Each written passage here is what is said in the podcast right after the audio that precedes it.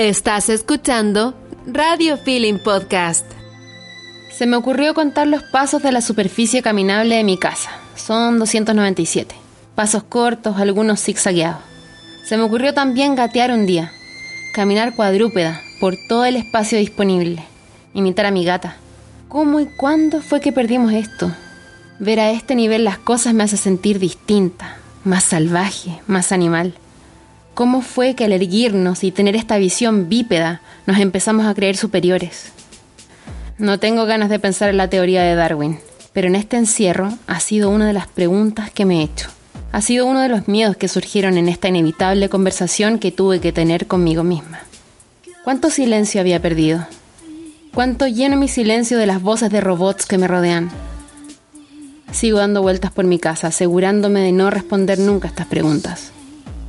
De aquí a que me muera, deseo viajar hasta decir basta. De aquí a un año deseo haberme liberado de un par de deudas. De aquí a que me acueste, deseo saber que todos mis amigos están bien. El deseo moviliza. Y aunque no pueda caminar más de 297 pasos entre estas paredes, cuando cierro los ojos y apago las telenovelas de mi cabeza, puedo moverme pasos inimaginables, extensos e inalcanzables. No importa dónde voy, Quizás lo único que importa es que es mi espacio y el de nadie más. No estoy segura cómo hubiera conocido a mis invitados de hoy, ni cómo podría introducirlos desde el lugar que me tocó compartir con ellos. Ricardo Montt y Juan Pablo Troncoso estuvieron alimentando mi imaginación por estos días en cuarentena, con la loca aventura de las jornadas experimentales de actuación y dramaturgia. Ricardo es actor, cineasta y docente, y Juan Piz actor, dramaturgo y docente también y la invitación que nos hicieron fue descubrir desde lo sensorial la revelación de la actuación y la escritura dramatúrgica. Chiquillos, muchas gracias por venir al primer capítulo de la segunda temporada de Revolucionarte. Hoy gracias a ti y por la introducción, por el poema. Muchas gracias, sí. Estamos muy felices de estar acá. Qué lindas palabras. Gracias a ustedes. A ver, y desde ese lugar, ¿Cómo creen ustedes que se conecta lo sensorial en el proceso creativo? Qué fuerte. Silencio en el espacio. El Richie que trabaja hace rato con sensaciones, memoria del cuerpo. Y tú también, pues. Bueno, pero, o sea, voy a decir algo escueto para que Juan Pablo siga, porque yo hago todo lo que Juan Pablo diga. no, yo creo que lo sensorial en verdad, y no solo en el proceso creativo, pero en todo ámbito de cosas. Para mí, lo, lo, lo, tiro que pienso es como la guata, como la sensación de guata. Creo que también lo sensorial tiene mucho que ver. Uno elige un proyecto, un proceso, uno decide meterse en un proceso creativo y ahí hay algo de, del estómago que tiene directa relación con el deseo, creo yo, y lo que estás hablando tú, donde hay uno tantea muy de guata, como quién es la gente, qué, qué, cuál es el proyecto, cómo te hace sentir eh, la gente que está involucrada, eh, los tiempos en lo que ocurren. Y de ahí yo creo que la pega es como proteger lo sensorial. Para mí, al menos eso, es como cómo yo me protejo mi sensibilidad para ponerla al servicio de, mi trabajo y, generar ambiente, un ambiente laboral ameno, ¿cachai? Eh, no sé, siento que en el teatro y en las artes lo sensorial, lo anímico, lo sensible, uy, lo determina todo, creo yo. Se trabaja desde ahí. ¿Qué opinas tú, Juanpi? Estoy muy de acuerdo y pienso también que quizás no somos, o sea, esto es bastante obvio, pero somos muy poco conscientes de cómo lo sensorial realmente nos está movilizando. Creo que tenemos un, quizás hablo por mí, como que tengo más una imagen de, que la cabeza está moviendo, pero en realidad está todo lo otro movilizando. Y ahí cuando el Richie habla del deseo, también es algo que a mí me ha estado dando vuelta últimamente en el ámbito de la dramaturgia, de cómo trabajar el deseo en la escritura. Estaba ahí como reflexionando harto sobre eso y el deseo también como, eh, así como en las jornadas hablábamos, el Richie nos contaba de cómo en el fondo la, mente no habita solamente en la cabeza, sino está disperso en el cuerpo, creo que el deseo también está como disperso en la piel, en todos los órganos, fluidos que podamos tener. Y lo sensorial, creo que lo, lo, difícil es como serle fiel a lo sensorial a lo largo de un proceso creativo eh, y también dejarse permear, dejar que eso se modifique, sobre todo quizá en este contexto de, confinamiento, yo me sentí bastante o he intentado luchar como contra la rigidez, en el sentido que lo, Lo flexible es lo, que perdura, lo blando, aquello que se, se permite como que se puede doblar y volver y mover. Lo sensorial también es un proceso, o sea, lo, lo creativo es un proceso, pero lo sensorial o abrirse a lo sensorial también termina siendo un viaje de un descubrimiento que después puede funcionar como una especie de herramienta para aplicar en algún proceso creativo. ¿Qué fue lo que les hizo clic a cada uno para descubrir ese viaje? El viaje de, la- Mm. de lo sensorial, del viaje de descubrir Sí. Este proceso creativo en, en- dentro de ustedes. Siempre quise ser cineasta y estaba listo para entrar a la escuela de cine cuando tenía 18 y acompañé, siempre había participado en las escuelas del colegio, acompañé un grupo a hacer las pruebas especiales en la católica. Y en las pruebas especiales yo tuve una catarsis. Yo entré en una catarsis haciendo la, la prueba lúdica, que era la primera, porque era, era una, una prueba así eliminatoria, bien, bien del terror, las pruebas. Y en la, y en la primera yo me acuerdo haber tenido, haber entrado en, en otro espacio, como que el mundo se transformó, me transformé, no te lo podía decir en palabras. Y ahí fue como tengo que estudiar esta weá, decidí de estudiarlo. Y después, siendo súper honesto, en la escuela fue, la escuela misma, puta, ocurrieron muchas cosas mías, de descubrimientos míos, que, que, que no me dejaron mucho, muchas veces entregarme a los procesos de una manera más sensible o sensorial, si se quiere. Y después trabajando, empecé a entrar mucho en un, en un patrón, empecé a actuar de la misma manera, me empecé a aburrir de mi misma actuación, encontré que nada me desafiaba, que yo me había convertido en un personaje de mí mismo. Y, ahí tomé un poco la decisión de, irme también, un poco agobiado también por cosas relacionales, personales, sociales. Y yo creo que para mí, haberme ido de Chile y, después además haber llegado, haber, haber tenido la oportunidad, weón, el privilegio gigante de haber podido estudiar afuera con maestros gigantes y en, en una, en una escuela hacer un máster de un método, metodología, con gente, weón, brillante, puta, a mí eso, y haber estado ya solo, redefiniéndome, reentendiendo, hablando otro idioma, entendiendo una ciudad nueva, eso me, me ubicó en un lugar de extrema vulnerabilidad, ¿cachai? Y, y me permitió también absorber muchísimo más esos contenidos que ellos daban que, que puta, tú habláis de lo sensorial y claro, al final el- el- todo el punto de vista de, de esta escuela era eso, ¿cachai? Es lo sensorial, es, es la relajación y de acceder a lugares blandos, como lo decía un poco Juanpi. Y eso yo lo adopté, para mí fue revolucionario. Y ahí también entendí muchas cosas después de la escuela que, como te decía, por mis procesos yo no había pescado tanto. Reentendí como, que ahí como de repente uno en el proceso entiende cosas para atrás. Claro. ¿Por qué crees tú que se pierde el lugar blando? ¿Por qué Protección para mí. Porque yo creo que. Puta, son millones de cosas, pero yo creo que principalmente yo creo que hay un temor al ser vulnerable. El otro día leía o alguien dijo como, es muy loco que, que, no, que no sea tan difícil decirle a alguien me gustáis, o, o, o como, o como que uno sienta ese temor. Con el Juan incluso creo que era el otro día, como ese temor al ser rechazado y, y- y de, no, de no poder decir, oye, puta, estoy pensando en ti, eh, pasó esto la otra noche contigo y no puedo parar de pensar, te siento. Y uno tiene un terror que a veces como bien irracional, como a, a construirse como una persona, no sé, también creo que mm, los sistemas de, competiti- de, de la competencia, ¿cachai? También de sistema del dinero, de, de- de- puta. Hay mucho también ahí en la educación, como a todo nivel, de está como el arte como un espacio aislado de todo lo otro. O sea, en, lo- en- en la escuela, el colegio, obviamente es más evidente. Está lo que dice el Richie también de la de este modelo en el cual vivimos, en donde, no sé, por los niños más revoltosos al tiro son medicados. Se pierde eso, no- la, la educación artística no es transversal. Creo que por ahí nos vamos como rigidizando. Y también que el hecho de que el arte sea un, un rubro súper precario, creo que también obviamente colabora como en esa rigidización. Creo que también ciertas lógicas medias patriarcales, de que los hombres no pueden expresar sentimientos, por ejemplo. En mi caso, creo que es como toda esa sumatoria y el hecho de que bueno, somos una sociedad trancada, eh, autoritaria, colonial en muchos sentidos, atenta contra ese como nada, pues ese mundo de posibilidades. Yo siempre, en una época quizás más radical de mi vida, yo decía como el arte como espacio de privilegio de los artistas tiene que desaparecer. Ahora no sé si creo eso, pero creo que no me gusta esa, esa división social del arte, como el arte patrimonio de ciertas personas.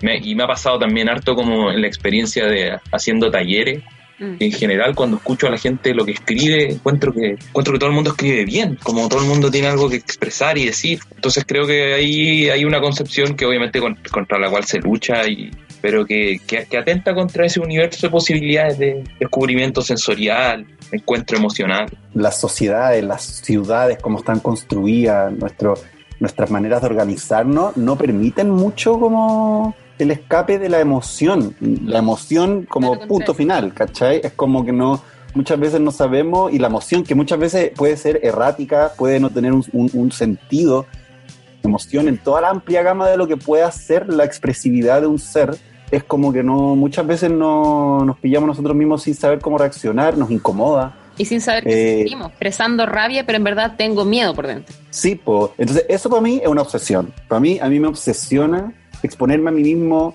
a cosas que de repente me doy cuenta, ¿por qué esto me incomoda? Eh, ¿Por qué no quiero que esta persona reaccione así? ¿Por qué, me, ¿Por qué me tiene que importar esto de esta manera? Y ahí como un mundo de posibilidades donde uno puede, sí, esa curiosidad, por el otro y por uno mismo. Oye, y hablando también, como lo que estaba contando el Juanpi, como de, qué se han dado cuenta en esta, en la jornada o en los talleres que vienen haciendo, ¿Por cuáles han sido las grandes revelaciones o, o grandes como sucesos que les marcaron y dijeron, loco, esto está pasando? qué difícil. Yo creo que mm, he pasado, ha sido medio montaño rusístico. He pensado mucho en la idea de rigidez, bastante, la verdad, como ahora que lo estamos hablando, porque me he sentido muy, muy rígido, me he sentido muy molesto a rato, enojado, súper arbitrariamente. Entonces, mm, intento hacer yoga como o, elongar un poquito cada día como para porque realmente estoy convencido que la rigidez como que mata a todo nivel y, y así como descubrimiento trascendental. No sé no sé. Quizás más como un poco más específico pero creo que por lo menos yo en el, en el ámbito así de la de la dramaturgia eh, creo que no, no, ha habido tan, tanto descubrimiento así como wow reveladores porque creo que no sé, como que siento que como sociedad, pese a estar eh, aislado y en cuarentena y todo, igual estamos, estamos viviendo algo relativamente similar a todo lo que venía desde el año pasado, desde octubre o, desde antes en adelante, como que esos procesos creo que se han intensificado nomás. Por lo menos lo que yo siento, no sé, la rabia, la desazón o también la esperanza, es como que se mantienen un poco. Y ahí en el ámbito personal, como de la llama específico la dramaturgia, he estado muy obsesionado con la idea de la, de la estructura, eh, porque por lo menos en un par de talleres como hay mucho interés de parte del, del, escabres, como de la estructura, enseñemos estructura, cómo, se, cómo más allá de como la acción, conflicto, como estructura, y he encontrado como en, en otras artes, en como en las artes plásticas, en los deportes, en la cocina, incluso en, el cuerpo, como posibilidades de estructura. Entonces, como que en ese rollo estoy, como a partir de otras cosas, acercarse a la escritura. Entonces, estoy como, no sé, soy muy bueno para YouTube. Y entonces, cualquier weá que veo en YouTube, como que digo, claro, en realidad se podría escribir un. El otro día estaba viendo atletismo, ¿cachai? Entonces veía, no sé, por la maratón, la, eh, los 100 metros, los 100 metros planos, las vallas. Entonces decía, claro, cada una de estas weas es un tipo de obra diferente. Hay una maratón, que es una obra que se desarrolla de una manera. Hay unos 100 metros que vais con todo. Son weas súper obvias, pero por lo menos para mí fue como, bueno, fue como liberador pensarlo así. Yo creo que no, es tan obvio, o sea, hacer la relación me parece que es bastante creativo. es como pensar que cualquier actividad en el fondo es como una obra en sí misma o, una, una estructura narrativa en sí misma. Me parece hermoso lo que el acto, por ejemplo, como cuando dije que efectivamente yo conté los 297 pasos que habían en mi casa. y efectivamente ocurren cosas cuando uno hace ese tipo de experiencia, como meterse a una experiencia que, te genera un, nuevo pensamiento de una estructura. Sí, estoy súper de acuerdo con la Ani. Yo creo que no es nada de, obvio. Creo que es súper hermoso lo que acaba de decir Juan y me, me, ilumina. Y para mí también como em, la revelación también, igual, por un lado ha sido haber podido hacerlo, como que eso también fue muy bacán, como que haya habido las ganas de parte de tanta gente, ¿cachai? Especialmente las primeras jornadas y que hayan todo el trabajo que se puso a disposición, las preguntas, la voluntad, y haber podido hacerlo y haberlo armado con el Juanpi, y ahí lo conecto con lo mismo, como con lo mucho que he aprendido, como trabajando al lado del Juanpi y armando esto que es experimental, que es nuevo, ha sido una revelación y algo que está en proceso aún, que estamos entendiendo, ¿cachai? Y después igual también similar al Juanpi, como me, me, me he sentido súper apasionado haciéndolo, súper embalado, pensando en eso todo el rato, tratando de conectar, tratando de ayudar, les, ¿cachai? Pero también me he visto enfrentado, y a propósito también de lo sensorial y de la emoción, me he visto también enfrentado a, mí, a mis propias muchas veces resistencias o mm. mi propio como ego, mi propia como intensidad que a veces me juega una mala pasada, eh, mi ansiedad, ¿cachai? Mis, mis, dudas que se han amplificado por el contexto y eso, y eso ha sido hermoso, como decir que quiero entregar todo esto, quiero ayudar porque realmente para mí, especialmente en estas segundas jornadas que, que, que, acabamos de terminar, donde pudimos también como completar un monólogo, fue muy, me conecté mucho con esta, esta cosa hermosa de la colaboración, de ayudar a un otro a realizar algo, como a encontrar nuevas áreas de sí mismo. Eso a mí me encanta, me encanta estar ahí, hacer preguntas y pensar juntos para que, para que el, el otro experimente algo y, y, eso, y ese proceso como de verme a mí mismo, muchas veces tropezándome conmigo mismo, aprendiendo conmigo mismo en el ejercicio grupal, ha sido también muy revelador, muy formativo, muy formativo. Es que también el formato online planteó desafíos impensados. Además, no, pues y con, el, y con el Juanpi nos lanzamos y al principio, al principio, yo estaba como hagámoslo, hagámoslo, hagámoslo, hagámoslo, pero igual era como, yo pensaba como, ¿qué pensarán los, no sé, como, uno se puede pensar como los orígenes del teatro, como, o lo inherente al teatro, como en verdad, y nosotros haciendo esta weá por internet, caché, por cámara, como que falta respeto, como que... Pero weón. Ah, no, la raja, la raja. Está muy bien ser faltas de respeto con las estructuras. Es que yo, en perdón, no, no nada que ver, pero en ese sentido he estado leyendo como harta tragedia griega, no sé por qué. Como... Volviendo a la raíz. Sí, y como que lo leía y bueno, también por los talleres y todo, de las clases, y decía, estos jóvenes estaban locos, o sea, como, en verdad la weá que hicieron era muy demente, como, y veía unos videos porque hace poco hicieron un streaming de una obra desde el, anfiteatro más antiguo de, de Grecia, del Epidauro y, veía videos sobre el, como que volví un poco a, esa materia como más de escuela, como de cómo construyeron el anfiteatro, ¿cachai? La relación con el bosque, era como, los buenos realmente estaban de mente, el teatro era como, era el centro de la sociedad, como eh, mm. la catarsis, purgar las pasiones, 15.000 personas viendo la weá, no amplificada. Mm. Entonces yo decía, que heavy como, que heavy que la weá era transversal y era un eje y como me dio como un poco de pena también, me dio como un poco de pena, claro, dije. Weón. Qué loco lo que estáis diciendo, como, y qué hermoso como, como esa pulsión vital de necesitar hacerlo.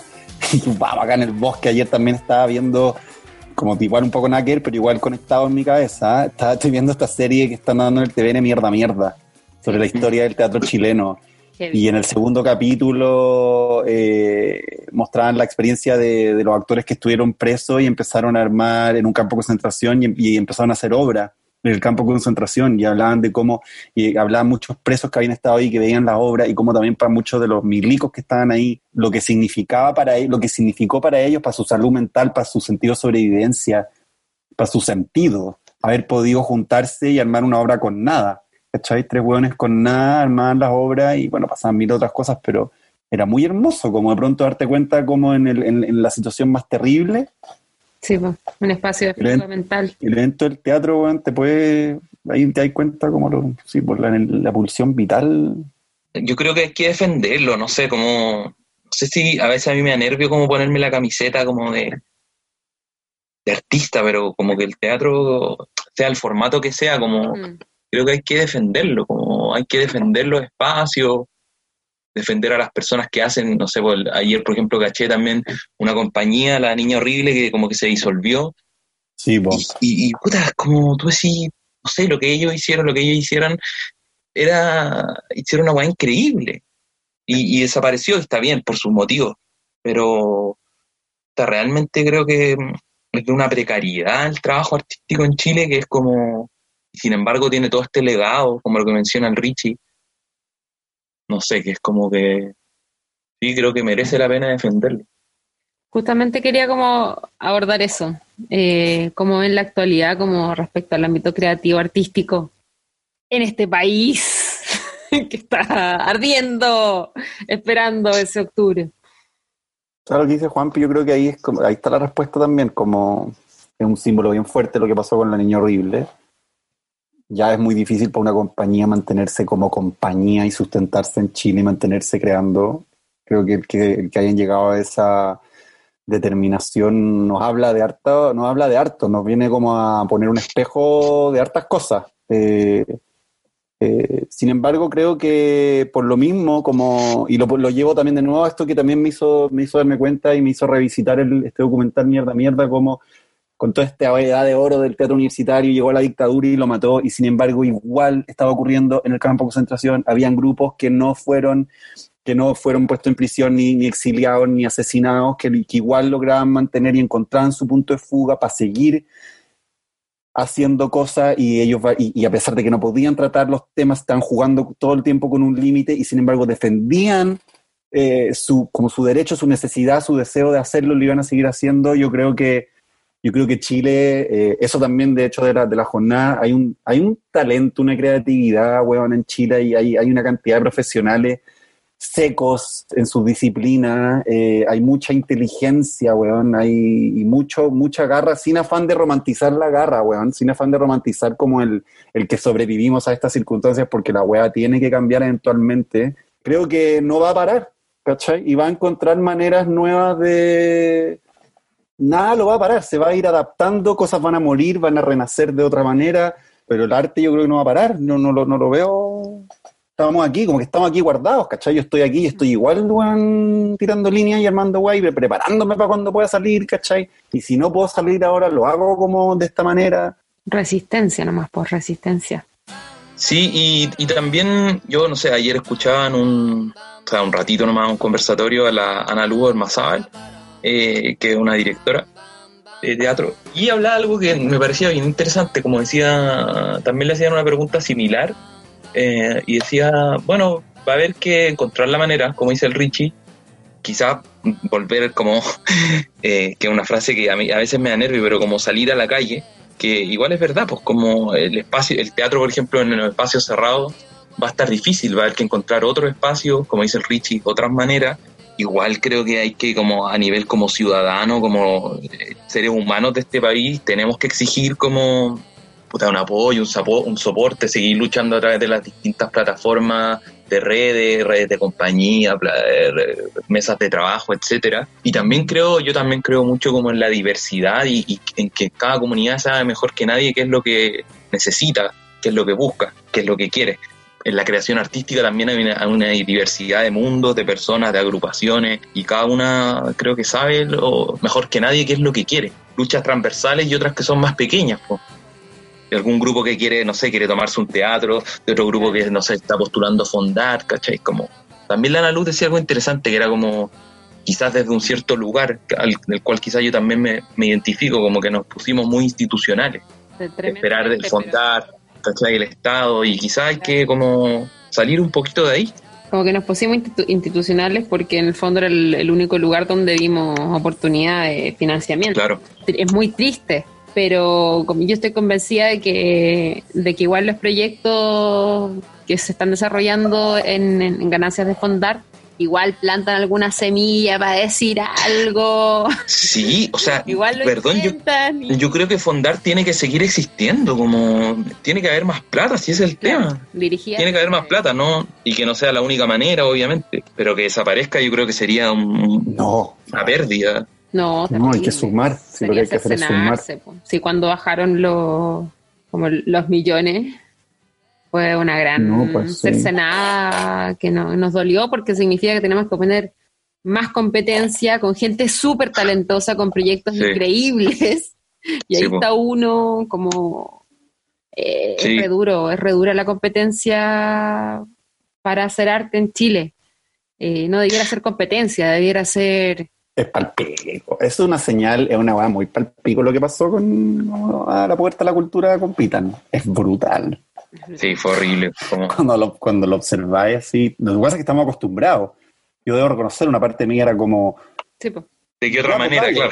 Dale, sí, pues, si así ha sido siempre, pero si te ponía a pensar, es inmoral. eh, Yo me quiero quedar con eso, como cuánto resiste a esa dificultad de, de camino, de avance, cuánto resiste a, a Chile. Como que ahora volvió a tener valor el trabajar por amor al arte porque no nos queda otra. No, yo creo que estamos, estamos en el cambio de la época. Es como, pues, no es como el gran descubrimiento mío, pero este país como existía ya murió, se murió, como Sí, Chile está muerto. se murió y hay que reinventarlo. Y ahí yo creo, yo sí creo en el valor de la, de la autonomía, de la autodeterminación. De la autogestión. Sí, como que me parece importante como ese equilibrio entre lo, entre la- las propuestas macro, así como decir, loco, cambiamos la constitución, dale, pero creo que también cada comunidad sabe mejor que nadie qué es lo que, qué es lo que necesita. Claro, Eh, y, y es ahí donde está ese trabajo, claro, como persona con persona, sabiendo lo que lo que les pasa y volviendo un poco como a lo sensorial, ¿no?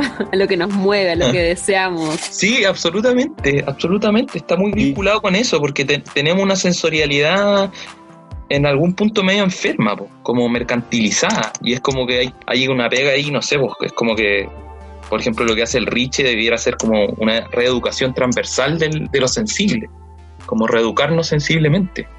Es la pega, po. pero es la pega también eh, compartirlo y, también generar instancias para, para llegar a, más personas y que tengan es- abran sus curiosidades, busquen las instancias porque las instancias están por todos lados y dejarse llevar un poco, po, como que no te lleves siempre, no ser el pez que, que, lle- que lleva el río, sino que salirte un poco, volviendo también como a, esta- a la teoría como de, de- cómo salir de este único espacio hacia, hacia un espacio que- te pertenezca, hacerte parte, hacer territorio, hacerte visible y, mm, y llevar tus, tus deseos hacia otros nuevos lugares y defender tu deseo. Defiende tu deseo. y defender tu deseo. Quedamos todos así como con unas caras Oh, Yo me quedé mirando la en lontananza. la luna. tengo me un juego, quedé tengo un juego. árboles. A ver, tengo un juego, a ver, a ver si, si cómo están de rapidez mental. A ver, ¿qué juego? Dale, dale. Sí, me ¿Han encanta obviamente al ping-pong de palabras? oh, Que tú me decís algo y te tengo que repetir lo que primero se me viene a la, la- una palabra, lo primero que se me venga a la cabeza. Claro. oh. La única regla Chuta, es no decir E y que no pase más de tres segundos. Diría a partir Dani, Richie, Juanpi, Dani, Richie, Juanpi, Dani, Richie, Juanpi, Dani, Richie. Ya, ¿Ya están preparados? Estoy súper nervioso. ¿qué va a salir, güey? No sé qué va a salir. Me voy a Ya. tomar cinco segundos. Ya. ¿Cinco segundos? No, o sea, no sé, no sé si voy a poder decírtelo al tiro, como que no puedo. como que Ah, hay, que, igual hay que pensar, po, Daniel, hay que pensar. No, ustedes, ustedes nos tiraron a la guerra ahí, suelten el lápiz, suelten el lápiz, ya suelten la calentito. Esta es una venganza. Qué patúa, ya. Ya vamos. Ya, a ver, ¿qué hay a decir? Camino, Tierra, Caminando, Pacífico, todo lengua, imán, te atrae, Miranda, esfinge, literal. Antiguo, Edipo, tigre, ra, miau, yo, Bello, soñado, la vida, helado. fácil, nada. ¡Ah! A mí no considero que es una palabra, pero Sí, igual se pueden hacer expresiones, ¿o no? Sí. Somos Sí. actores, somos, arti- somos artistas. puedes decir mierda como ese ejercicio. como claro, como las palabras no son todo. Claro, podría ser un- una respiración, pero. ¿Vaya a tirarte más o paramos? Para, para, Más, para. más. Ah, más. Más. Tírate uno más, ver, tírate Ya, más. parte tú, parte tú, parte tú. Juanpi parte. Ya, Juan. ¿Yo, yo tengo que decir palabras? Sí. Ya. Esperanza, X. Ilusión, árbol, Sonrisa. verde. familia, Canguro. No. deporte, Pasto. Vamos. amor, Tope. Ay, te amo. deseo, Caca. Todo. No, la Danita. La Danita. La- Dale, juego, la última. Juego. fuego, dije. A fuego. Manténlo prendido.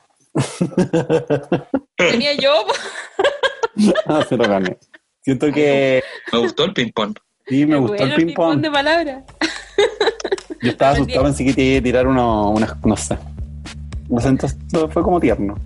Sí, Pero igual habían palabras que tenían sentido con lo que estuvimos conversando, que eso era lo importante. Sí, me gustó eso. absolutamente. Después de hacer una edición de esto y bajar como solo la... O saca todo el juego, chao, sácalo todo. Elimina. O me- mezcláis, podéis mezclar. Y metí ahí, ah, así como un DJ set, pon- te tiráis el juego entre medio de la entrevista, ¿cachai? pa, pa, pa, pa, Con las- como en las pausas, los de juego, juego. como un taldo. Me encanta hacer eso. Oye, cabros, ¿se les ocurre alguna canción que podemos escuchar después de esta conversación que nos llevó mm, desde lo sensorial hasta nuestra inconformidad, hasta indagar en las palabras más absurdas que tenemos en nuestra mente? Cada uno puede pedir una. Ya. Yo tengo una que estoy pegadísimo, que me lo encuentro bella, que es de Tame Impala. The less I know, the better. Oh, Me buena. encanta esa canción. Es muy sensorial Taming para encuentro. Sí. Lo amo. Me recuerda muchas Yoga. cosas. Yo ya dije mi, mi canción en medio del juego de palabras, pero lo voy a decir de nuevo que estoy pegado con ese disco. Ajá. Imán, de Miranda. Buena. Yo dije maná. Por eso, Te lo saqué, te lo saqué de tu cerebro. Imán, y yo dije. ¿verdad? Me Ah, encanta bueno. esa canción. Ya, Y también creo que tiene mucho que ver con el deseo, Miranda. completamente. Gran canción. Las dos son increíbles. Así que, chiquillos, Por las dos. muchísimas gracias por haber compartido conmigo, por haberse tomado el tiempo. Espero que lo hayan pasado tan bien como yo. Estuvo bacán. Y, y nada, onda, recomienden el programa para que siga creciendo esta comunidad de hablar sobre el arte, la cultura, eh, la creatividad, lo sensorial, los caminos, los miedos, las frustraciones, etcétera, etcétera, etcétera. Gracias a ti por la invitación. Muchas gracias. Sí, muy bacán.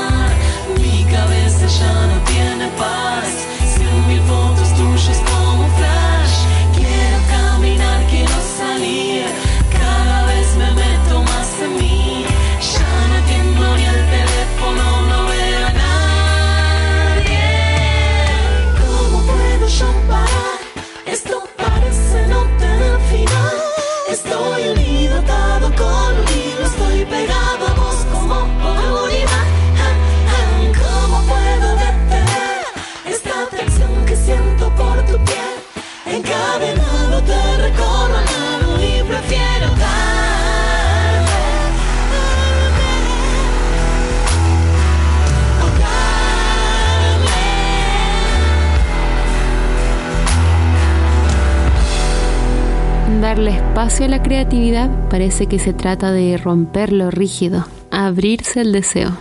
¿Qué opinan? Estoy muy contenta de comenzar esta segunda temporada con esta energía, con estas nuevas temáticas acerca de la creatividad, del arte, de la creación, de los procesos internos. Y tengo el agrado de contarles que la segunda temporada de Revolucionarte tiene esta vez un nuevo colaborador, un emprendimiento chileno de total creatividad. ¿Para qué usar calcetines comunes si puedes tener los super calcetines de Dale Color Socks? Los calcetines con diseños más creativos que todos querrán tener en sus pies. ¿Qué tal llevar unas frutillas, unas piñas o a Darth Vader mismo en tus patitas?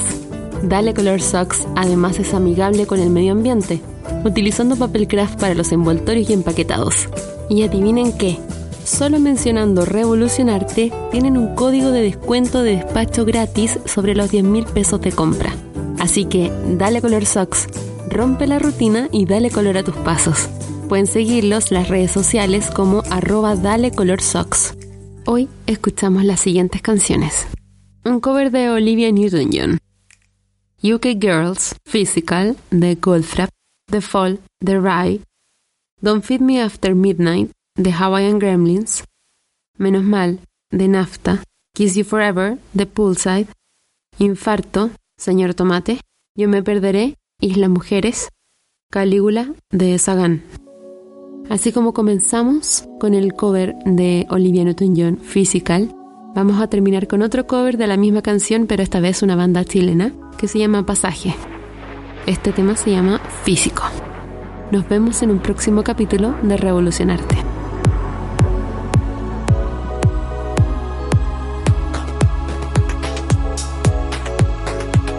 Estoy diciendo todo lo que sé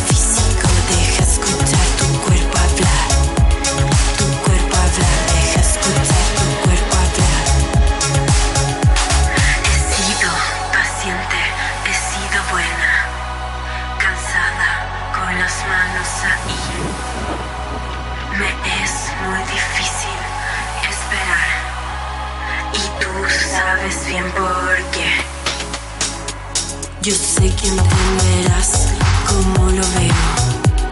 En eso nos conocemos bien. Tienes que saber.